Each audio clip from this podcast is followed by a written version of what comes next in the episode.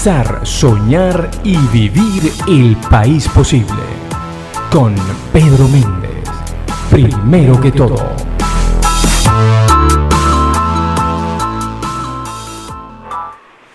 Muy buenos días. Estamos eh, transmitiendo aquí en Radio Comunidad. Esto es Primero que todo. Mi nombre es Pedro Méndez.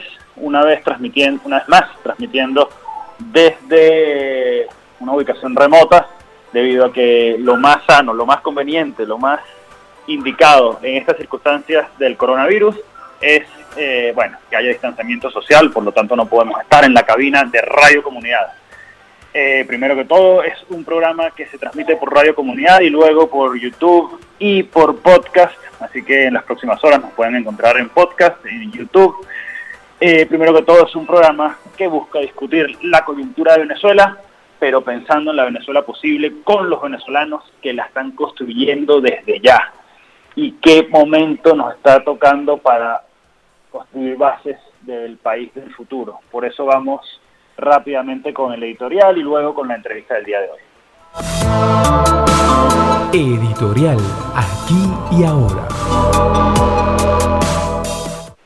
Estamos en medio de esta coyuntura tan complicada que representa el coronavirus. Lo hemos hablado ya en varias eh, oportunidades, en las últimas dos, tres programas de Primero que Todo. Y la verdad es que adicionalmente aparece en el horizonte la posibilidad que ha planteado el presidente encargado Juan Guaidó de conformar un gobierno de coalición, un gobierno de unidad nacional. Esto es un planteamiento que él hace muy hábilmente en un momento en el que se presenta desde los Estados Unidos y desde toda la alianza de países que están apoyando la causa de la libertad en Venezuela, eh, acciones muy concretas en lo que significa eh, las acusaciones sobre ciertos personeros del régimen eh, que plantean una situación que podría conducir el quiebre político, el cambio político en Venezuela. es que necesitamos, para que no sea tan dura, no sea tan grave el castigo de esta pandemia en Venezuela, necesitamos poder poner a todos los venezolanos, a los más competentes, a los más formados, a todos los recursos que podamos traer a la mesa para atender esta megacrisis, que ya es crisis en países que tienen sistemas de salud eh, muy desarrollados como Italia, como los Estados Unidos, pero que en un país como el nuestro, que tiene apenas, estaba sacando la cuenta ayer, 0.34 camas, eh, unidades de cuidados intensivos por cada 100.000 habitantes, cuando países como Italia tienen 12.5 y países como Alemania tienen 30 por cada 100.000 habitantes, bueno, imagínense lo que, eso, puede ocasionar aquí en Venezuela, en un país que viene retrocediendo, que viene perdiendo eh, espacio, que viene cuya economía viene perdiendo desde hace muchísimo tiempo, pero además cuyo sistema de salud lo que ha hecho es retroceder durante 20 años eh, bajo el azote del socialismo. Es por eso que, bueno, desde este espacio, desde primero que todo, mi nombre, desde en persona, Pedro Méndez, seguimos buscando planteamientos, propuestas para reconducir este momento histórico que estamos viviendo, para que el país se pueda enfilar hacia el desarrollo, a, a recorrer ese tortuoso camino que lleva al desarrollo, que no será fácil, que será muy sacrificado y que requerirá el concurso y la participación de todos. Por eso que cuando yo hablo acerca del futuro de Venezuela, una de las cosas que creo que es fundamental es que todos, los que estamos en Venezuela y los que se fueron, tengamos de que tenemos que venir de inmediato a contribuir con la causa del, del desarrollo del país, a asumir responsabilidades en ese enorme estado que hoy es el Estado venezolano, requerirá de los mejores talentos, de la gente más competente, de la gente más formada, de la gente más talentosa, poder salir de este hueco en el que estamos. Así que bueno, vamos con la entrevista de hoy. La Venezuela que estamos construyendo. Y la Venezuela que estamos construyendo Estamos el día de hoy con una persona eh, que es economista, que es director de Coanalítica, un buen amigo que además hace una contribución importantísima desde varias plataformas a entender el momento que está viviendo el país, a entender el momento económico que está viviendo el país y que ha vivido a lo largo de los últimos años los efectos perniciosos del socialismo y constantemente plantea salidas y constantemente plantea propuestas para que la economía venezolana y el país en su conjunto pueda salir adelante. El día de hoy estamos con Asdrúbal Oliveros. Bienvenido, Asdrúbal. Buenos días, Pedro. Un saludo para ti y para todos los que te oyen y gracias por, por tus palabras. Bueno, vamos a entrar en materia rápidamente. Asdrúbal, en una economía que ya venía en retroceso, ¿cuál es el efecto que puede tener el COVID-19 para el país? Y fíjate, a pesar de que, bueno, un mundo interconectado y globalizado, todos estamos viendo en el día a día las acciones que están tomando el resto de países. Tendemos a asumir que muchas de esas cosas se pueden hacer igualmente en, en Venezuela y que van a tener los mismos resultados, ¿no? Es lo que mucha gente piensa. El, lo que hace el gobierno de España, lo que hace el gobierno de Francia, lo que hizo el gobierno de los Estados Unidos, lo que hacen otros países latinoamericanos. El tema acá es que al final eh, no necesariamente todas las economías son iguales, es un primer punto. Y segundo, la situación particular que tiene la economía venezolana es que es un país que tiene ya seis años cayendo en la peor depresión de su historia. Es decir, a nosotros esta pandemia nos, nos agarra en nuestra peor coyuntura económica, con una profunda crisis económica de empobrecimiento, de destrucción de la estructura del Estado, pensando en los servicios de salud, por ejemplo, en los servicios sanitarios, en los servicios de transporte, en los servicios de almacenamiento, en los servicios que tienen que ver de disponibilidad de producción de alimentos, por por mencionar cosas muy básicas, ¿no? Eh, y entonces la acción del Estado para influir sobre la economía acá es muy diferente a cualquier otro país. Eh, dicho de otra forma más sencilla, lo que el gobierno puede hacer en esta coyuntura para eh, apuntalar los efectos del coronavirus es muy limitado porque el Estado venezolano primero no tiene credibilidad, Segundo, viene de, eh, de, destruir nuestra moneda, que es una de las, de las consecuencias más perniciosas que tiene este ciclo. Es decir, mm, recordemos que eh, un grueso importante de nuestras transacciones en este momento o antes de esta crisis se hacían en dólares, justamente porque el bolívar perdió valor, con lo cual tú no tienes capacidad, por ejemplo, de generar grandes cantidades de bolívares, que es nuestra moneda, para hacer crecer la economía. Eso más bien haría el efecto contrario claro que no tiene credibilidad. Entonces, eso ya es un primer punto diferenciador de lo que han hecho países como los Estados Unidos o como Europa.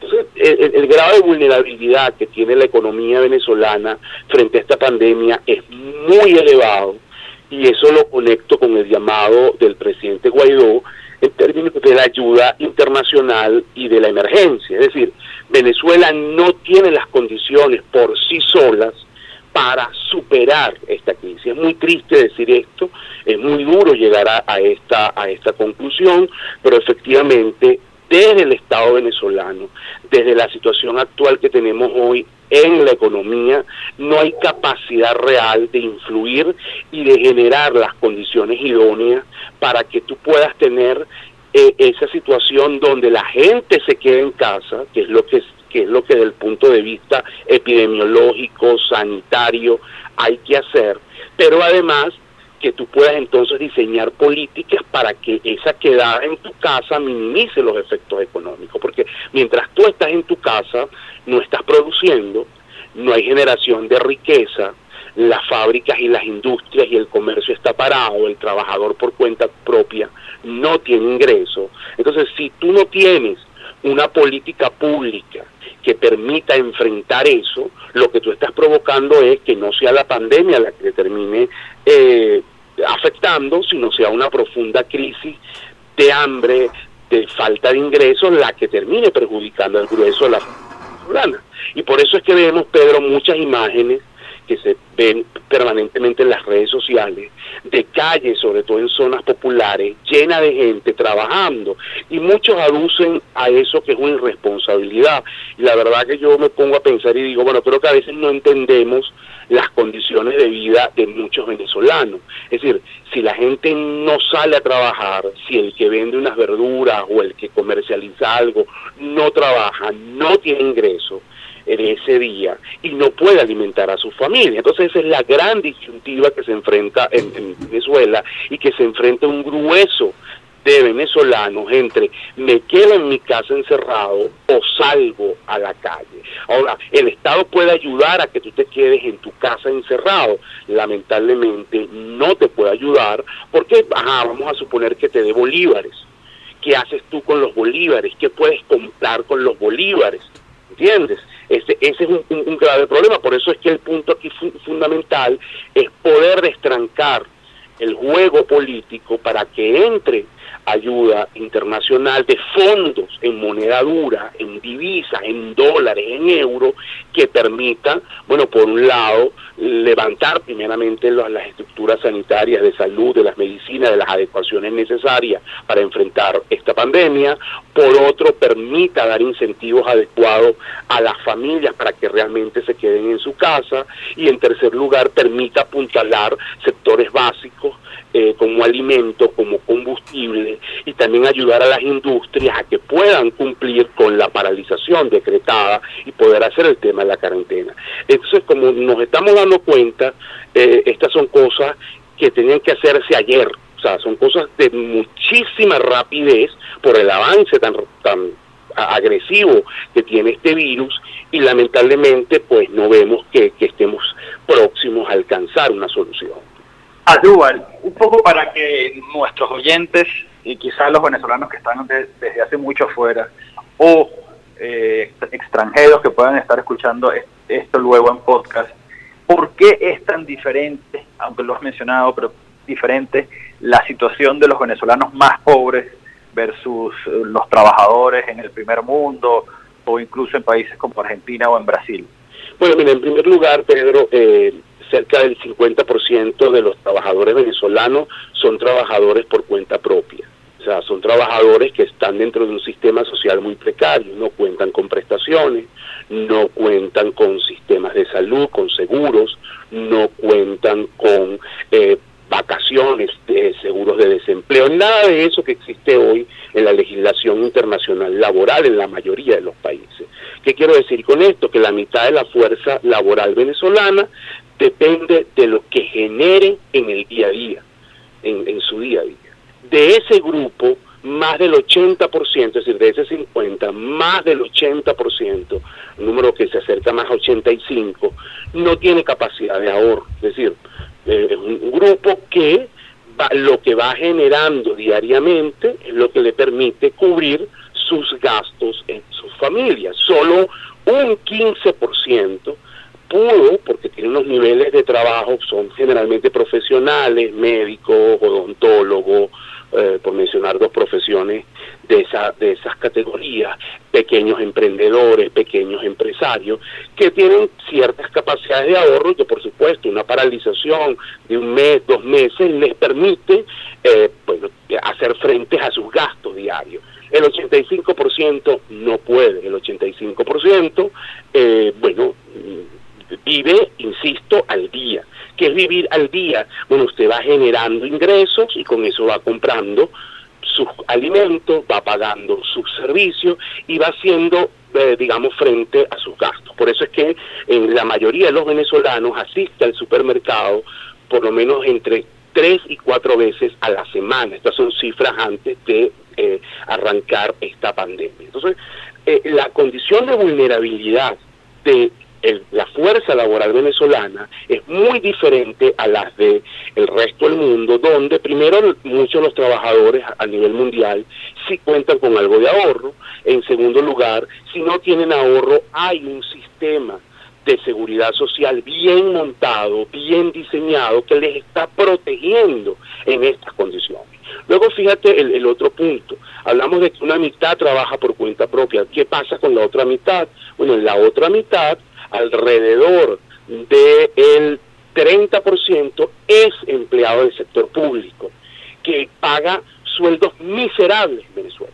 y que muchos de esos empleados del sector público, de hecho, en condiciones normales, cuando no teníamos esta pandemia, tenían otros trabajos para poder tener ingresos suficientes para poder vivir, porque con un salario de 5, 6 dólares mensuales, nadie vive en ninguna parte del mundo, y por supuesto tampoco en Venezuela. Entonces, ahí hay una fuerza laboral bien afectada, paralizada desde el sector público, y luego está, este bueno, un 20% de trabajadores que están en el sector privado venezolano que está haciendo grandes esfuerzos hasta ahora para mantener a su gente en su casa, fuera de las industrias eh, digamos, que están involucradas en producción de alimentos, lo que son los sectores prioritarios. Este 20% son trabajadores del sector privado que están cumpliendo con sus pagos de sueldos y salarios, pero incluso dentro de ese 20% estamos hablando de eh, empresas medianas y pequeñas que también su capacidad de resistencia a esta situación es bastante limitada. Es decir, no puede pasar tanto tiempo sin generar flujos de caja eh, porque también van a tener dificultades para cumplir con los compromisos de sus trabajadores. Entonces, cuando tú sumas todo ese universo, te estás dando cuenta que más o menos un 75% de los trabajadores en Venezuela están en unas condiciones muy precarias para sostener este una cuarentena prolongada. Entonces, ahí entra el dilema al que se está enfrentando muchas familias o el 75% de las familias en Venezuela.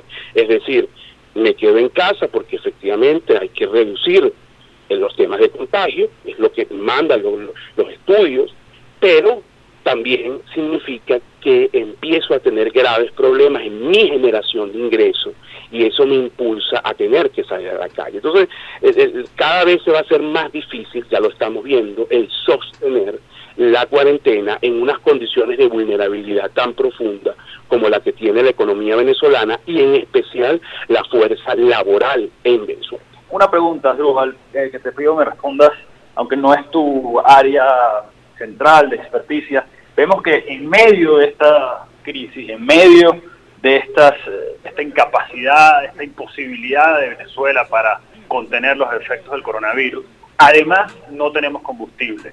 Ayer veíamos que una serie de buques salían del puerto de Amuay llevando gasoil, fuel oil eh, y otros derivados de petróleo hacia Cuba. Y en el día a día vemos que los venezolanos no tienen combustible. ¿Por qué no hay combustible? Bueno, mira, en realidad, Pedro, ahí lo que ha pasado es la destrucción de nuestra industria. Nosotros destruimos nuestra capacidad de refinación de, gasolina, ¿no? Este, recuérdense que la gasolina es un derivado del petróleo, es un producto con valor agregado. Eh, en el pasado, Venezuela, fíjate algo, Venezuela siempre produjo su propia gasolina, no necesitó importar. Con el chavismo, eh, sobre todo a, partir del año 2008-2009, nosotros empezamos a importar eh, aditivos para fabricar la gasolina, es decir, no era que traíamos gasolina de afuera, pero sí necesitábamos ciertos componentes que dejamos de producir acá para poder hacer la mezcla y tener gasolina y luego ya eh, con la llegada de Maduro al poder se hizo cada vez más frecuente la importación directa de combustible como tal, cosa que nos, nos lleva hasta acá, para hacer un resumen muy breve, es decir, nosotros pasamos de ser eh, productores de gasolina a depender de la importación de gasolina en un proceso de deterioro brutal de nuestra industria petrolera. Fíjate algo, nosotros, eh, además de todo hay que meterlo también con la crisis económica. Es importante que quienes nos oyen lo tengan claro y voy a dar alguna cifra. Nosotros llegamos a tener un consumo interno de combustible de casi 800 mil barriles diarios. Eso era un exabrupto, pero recordemos que en Venezuela los precios de los combustibles son un chiste, pero ese es otro otro tema. Eh, de esos 800 mil barriles diarios, que, era nuestro consumo interno, alrededor de unos 150 mil se de contrabando a nuestros países vecinos, principalmente Colombia. Esa cifra se ha reducido, la última data que tenemos disponible de finales del año pasado, a niveles de casi 200 mil barriles de combustible. Eso es otra evidencia de la gravedad de la crisis económica venezolana. Es decir, que tu consumo interno pasó de 800 mil a 200 mil. Quítale los 150 mil de, eh, de contrabando, estamos hablando de 650 mil barriles a niveles de 150 mil, porque todavía con la cifra de 200 mil hay 50 mil barriles de Cuadía, 50 mil barriles de contrabando. Es decir, nosotros pasamos de 650 mil a 150 mil barriles. Eso habla del deterioro profundo de la destrucción de la economía venezolana, del achicamiento de nuestras industrias y de, bueno, del achicamiento de, la economía en general. Pero ese es otro, esa es otra historia. Entonces, hoy nosotros necesitamos 150 mil barriles para operar en estas condiciones. Ponle que eh, porque hay un distanciamiento social en este momento, y estos sí son números muy al voleo, estemos utilizando a lo mejor 100 mil barriles bueno, no los tenemos, Pedro, no tenemos 100 mil barriles. Nuestra capacidad de refinación está en el orden de los 20, 30 mil barriles diarios. Eh, eso era principalmente para el área metropolitana de Caracas, con lo cual dependemos fuertemente de la importación, dada la dinámica internacional este, esa importación se ha hecho cuesta arriba, también el gobierno tiene pues, obviamente un problema de flujo de caja y además tenemos que cumplir con compromisos con terceros países. Yo creo que mucho de lo que se manda a Cuba no necesariamente se, se vende en Cuba, recordemos que Cuba junto con Rusia es un hub donde revendes en nuestro crudo para poder neutralizar efectos de sanción, así que eso está saliendo probablemente para compromisos con terceros países, pero igual es una calamidad que un país petrolero con las mayores reservas del mundo, según se han certificado, no tenga capacidad de producir su propia gasolina, capacidad de refinación. Y ahí hay que hacer una transformación total, con eso quiero terminar esta parte. O sea, tú necesitas no solamente, eh, bueno, levantar tu circuito refinador, eh, hacer un rediseño de lo que es el negocio del, mercado interno de combustible, sino también sincerar precios, porque eso es lo otro, el otro tema, que no hay ningún incentivo para eso, porque eh, PDVSA estaba asumiendo el peor negocio del mundo. Tú estabas importando combustible, pagando un altísimo precio por ese combustible. Recordemos que hasta, hasta hace poco los precios eran altísimos y luego lo regalabas acá internamente, porque esa es la, la verdad. Prácticamente el combustible en Venezuela se regala. Entonces, no tiene sentido hacer eso. Tú necesitas establecer un conjunto de tarifas adecuadas que permitan cubrir costos, que permitan que, que, que ese, eh, digamos, negocio tenga los incentivos adecuados y también la adecuación en términos de los niveles de consumo interno del país. Pero es una situación bien grave que habla pues, yo creo que el, el, mercado de la gasolina es una expresión, por un lado, de la destrucción de nuestra industria petrolera, que es muy triste, y por el otro, de la profunda crisis económica que ha padecido Venezuela en, los últimos seis años. Adrúbal, vamos brevemente al ámbito internacional.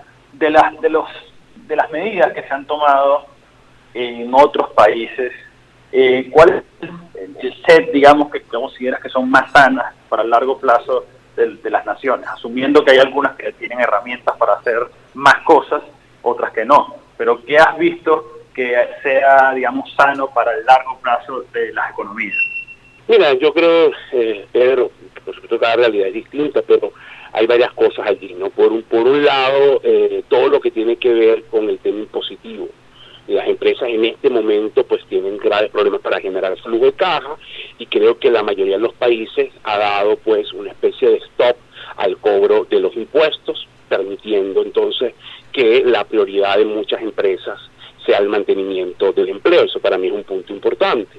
Justamente ahí va el segundo tema, la protección al trabajador.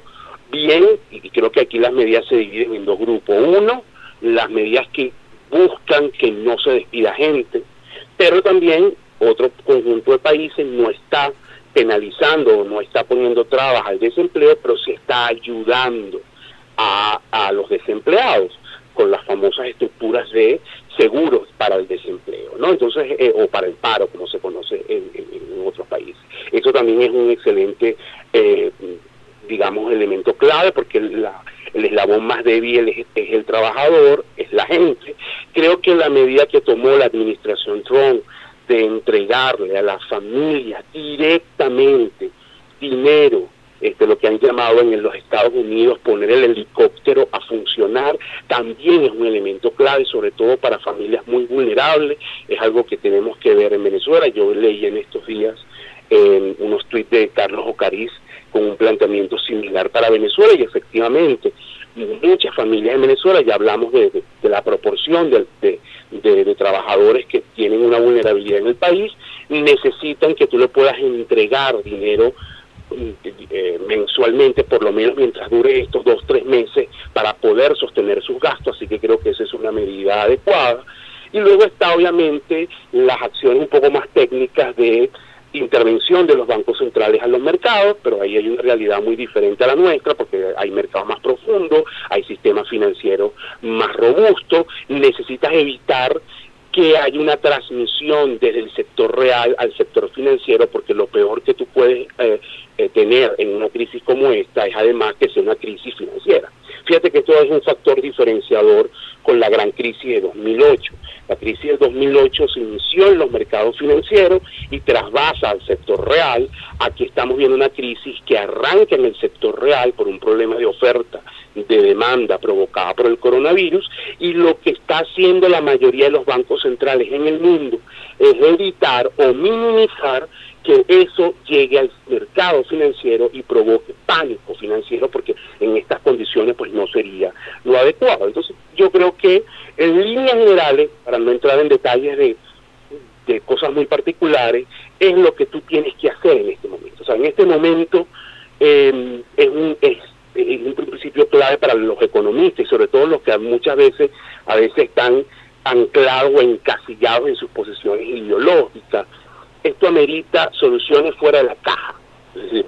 Eh, en, condiciones normales tú inyectas esa cantidad de dinero a la economía. En condiciones normales tú no le das a la familia 1.200 dólares como está haciendo los Estados Unidos. En condiciones normales tú no obligas a una empresa de que no despida trabajadores. Pero bueno, es que el coronavirus no es algo normal. Es una crisis inédita y amerita soluciones o ha ameritado soluciones inéditas, temporales, que es el tema clave, adaptadas a esta, a esta coyuntura para minimizar o mitigar impactos. Estamos conversando con Asdrúbal Olivero, economista, director de Econalítica.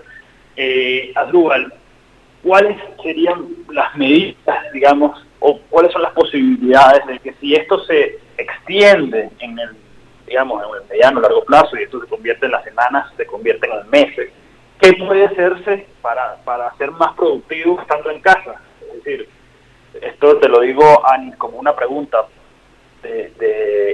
económica para los países, cómo, cómo las sociedades pueden hacerse llanamente productivas y, no perder tanto en la coyuntura, pero además te lo pregunto como un consejo para quienes nos escuchan. ¿Qué puede hacerse, qué puede, qué puede hacer uno estando encerrado para, para ser medianamente productivo?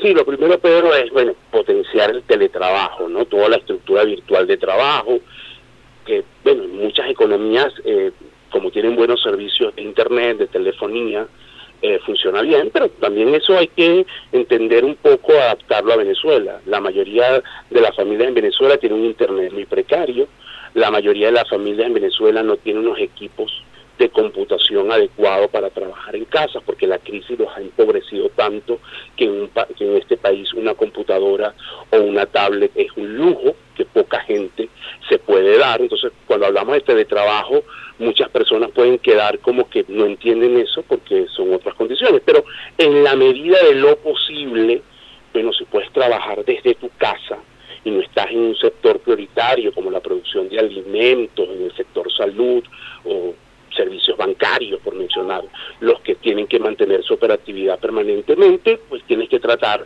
de irte hacia estas herramientas.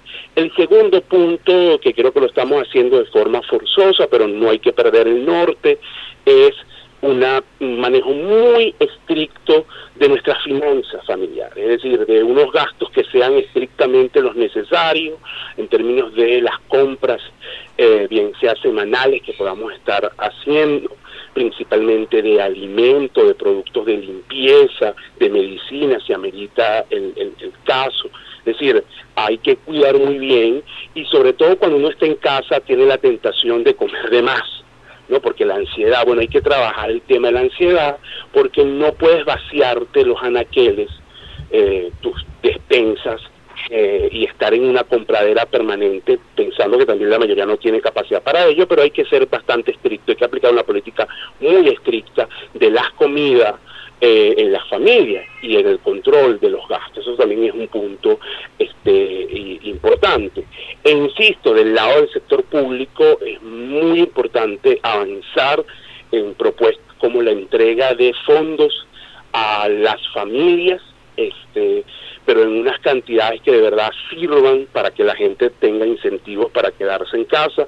Yo creo que eh, esa propuesta que ha hecho Carlos es algo que tiene que seguir eh, profundizándose en el debate de la opinión pública eh, y con el gobierno interino para ver si podemos levantar fondos para eso, porque es un tema clave en muchas familias vulnerables y es un tema fundamental. En el resto de las familias, los que de alguna forma somos privilegiados todavía en este país. Bueno, el teletrabajo, el control estricto de finanzas, de los gastos y también cultivar nuestra mente. Hay que tratar de hacer una especie de rutina, esto se lo he escuchado pues a psicólogos, a gente que sabe de estas cosas, en términos de, bueno, no estar todo el día viendo televisión, sino, bueno, dedicar momentos para el trabajo, dedicar momentos para la lectura, para cosas que habíamos dejado pendientes, para el ejercicio físico, si es posible dentro, dentro de casa, para si tenemos balcón, asomarnos a la ventana y tomar un poco de sol.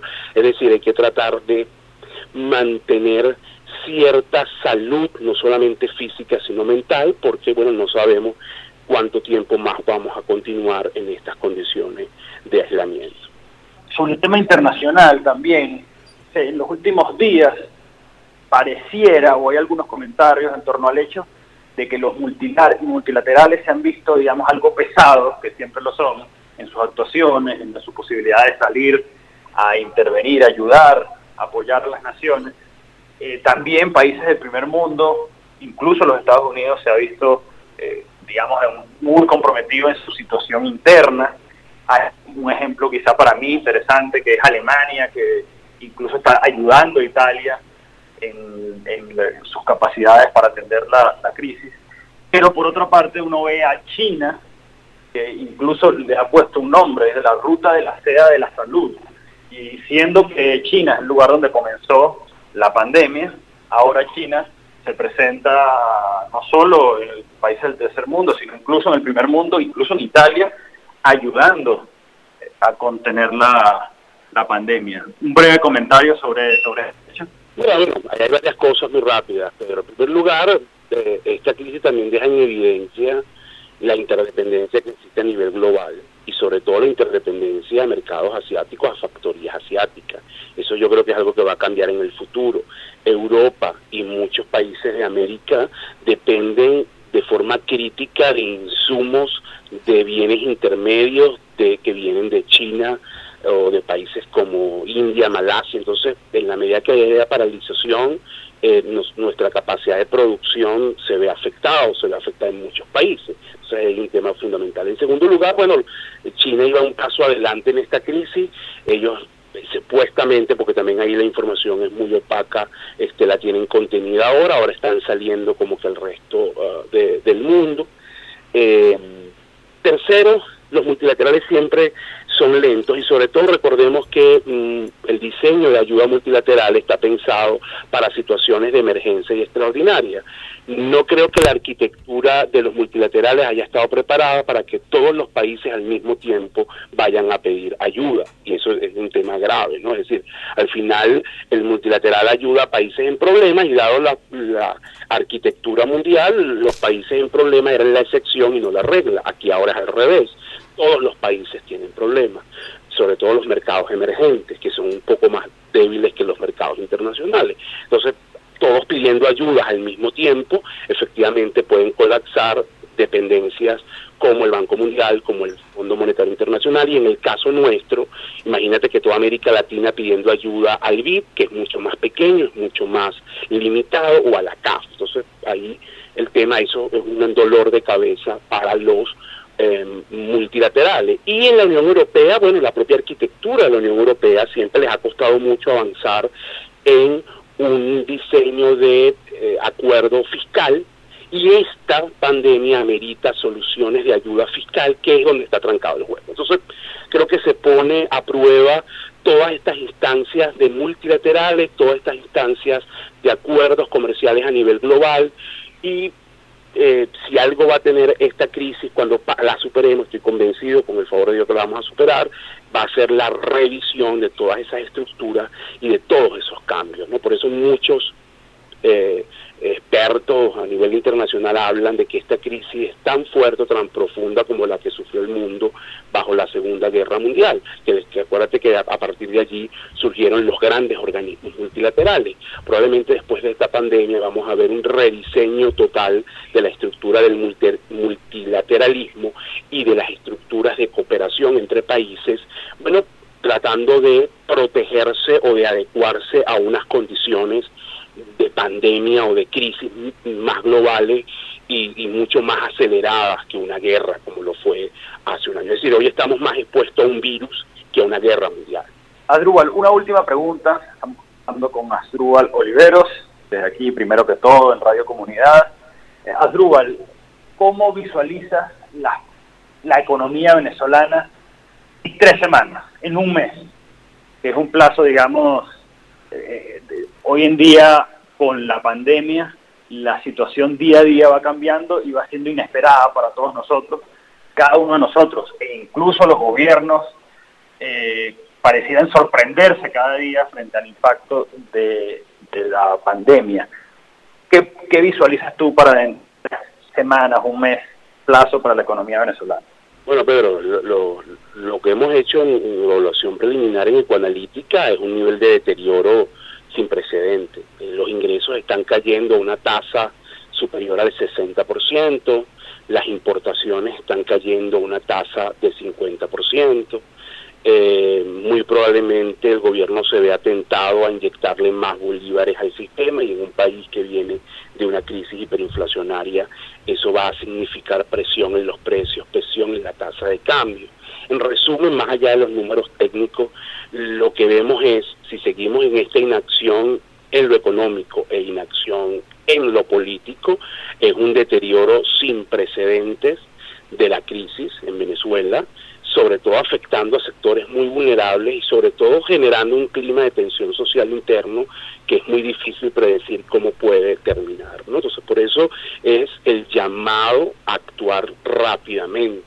Y, termino como empecé, el tomar la palabra al, al presidente interino de ver qué tipo de acuerdos podemos llegar, porque acá el tiempo es oro, es decir, no tenemos tiempo para decirlo de otra forma. Entonces, es muy importante la actuación rápida, la construcción de acuerdos rápidos, porque en un mes mm, vamos a sentir los rigores de esta crisis en términos de inflación, en términos de tasa de cambio, incluso en términos de escasez de algunos rubros, eh, sobre todo ligados al sector alimento, porque la crisis del combustible está teniendo un efecto importante en los mecanismos de distribución de, de alimentos. Entonces, eh, hay que actuar rápido, hay que actuar desde ya y ojalá tengamos actores políticos con la altura al momento histórico que estamos viviendo. Adrúbal Oliveros, economista, director de Econalítica. Muchísimas gracias, Adrúbal. No, gracias a ti, Pedro. Un saludo y saludos a todos los que nos oyen por esta vía. Sido primero que todo, el día de hoy, quien les habló Pedro Méndez, pueden seguirme en arroba Pedro-Méndez-E esto es, primero que todo, un programa que ah, intenta analizar la coyuntura, el día a día de Venezuela, pero además pensar en las posibles soluciones para el futuro. Hola Pedro, buenos días, ¿cómo estás? Elías, aquí está Elías Santana con nosotros. Elías, ¿cómo te va? Oye Pedro, me quedé en el estudio escuchando esta extraordinaria conversación y quiero comentarte a ti y a nuestros oyentes que a lo mejor sintonizaron tarde o que quieren recomendarle a la gente que esta entrevista de Pedro Méndez con Asdrúbal Oliveros vamos a tener la oportunidad de volverla a escuchar completa hoy lunes a las 5 de la tarde o mañana martes 31, el último día del mes de marzo, eh, a las 12 del mediodía. Hoy lunes a las 5 de la tarde y mañana martes a las 12 del mediodía. Y ya ustedes saben, también pueden escribirle a Pedro Méndez o a radiocomunidad.com para que tengan la grabación. Porque, sí, dígame tú que has estado al frente de la radio en estas horas, en estos días, ¿qué recoges acerca de las posibilidades de establecer un gobierno de unidad nacional? Eh, ¿Qué sientes? ¿Qué opina la gente? ¿Qué sientes? ¿Qué opina el liderazgo? ¿Crees que esto es posible? igual indicaba que esto es un planteamiento que más allá de las consideraciones políticas, desde el punto de vista técnico y económico, es urgente que se pueda tomar una decisión en este sentido para contener los efectos del coronavirus. La, palabra clave, Pedro, en la cotidianidad, en el contacto con, con nuestra junta directiva, con los talentos de la emisora, con los invitados y en general con los relacionados de, de este proyecto, la palabra clave es incertidumbre incertidumbre, no hay certezas prácticamente de, muy hay certezas sobre muy pocas cosas en la relación, por ejemplo, con el alcance de la pandemia planetariamente. No hay certezas, no se avisora, obviamente hay noticias desde China eh, de, de que ya Wuhan se está abriendo nuevamente, pero no es suficiente, ¿no? Lo que estamos viendo, por ejemplo, en España y en Italia es sumamente inquietante, lo que potencialmente puede ocurrir en los Estados Unidos, en otros países de América Latina y que todavía en el caso venezolano no hemos llegado a un momento culminante de lo que se espera sea un proceso de una pandemia. Entonces, con respecto a la salud, muchísima incertidumbre y con respecto al tema económico, qué vamos a hacer y qué va a hacer esa gran cantidad de venezolanos que que bueno que están empleados en empresas o que cobran eh, según su trabajo día por día. Ahí también la palabra clave es incertidumbre. Y tú haces una pregunta en el, en el ámbito político. No se nota eh, Pedro, que, que, sea, ¿es posible? Sí. ¿Es probable? No. Yo no, no siento probable en este momento un acuerdo, eh, no lo he notado así en la actitud y en las palabras, ni en el discurso, ni en las acciones que se están tomando desde el equipo de Nicolás Maduro.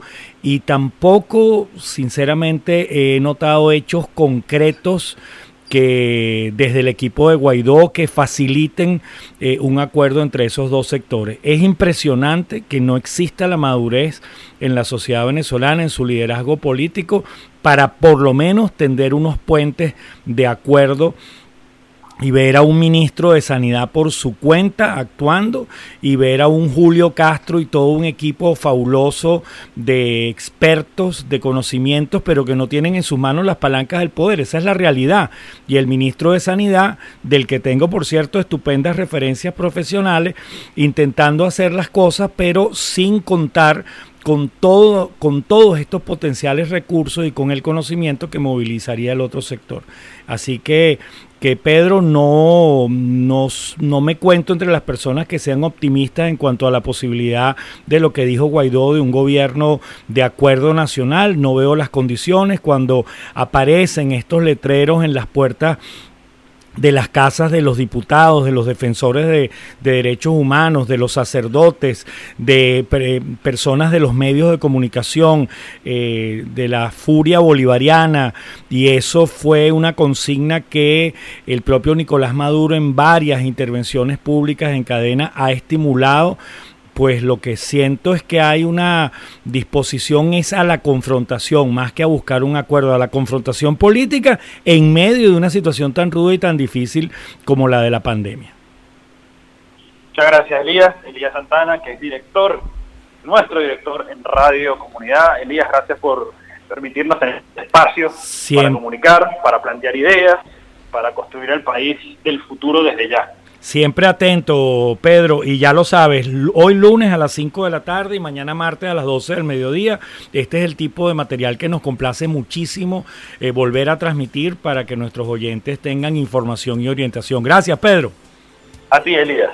Y esto ha sido todo por el día de hoy aquí en Primero que Todo. Muchas gracias a Radio Comunidad, a su director Elías Santana, a todo su equipo técnico por recibirnos una vez más lunes a lunes se da hasta el próximo lunes en Primero que Todo.